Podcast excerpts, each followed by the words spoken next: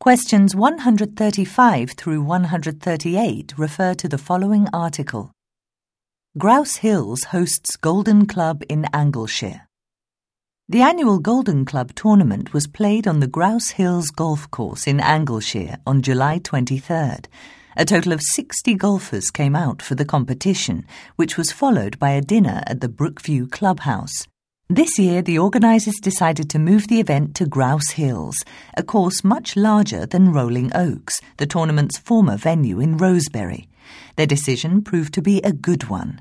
An additional 20 golfers competed for the championship trophy, making the event even more exciting for spectators.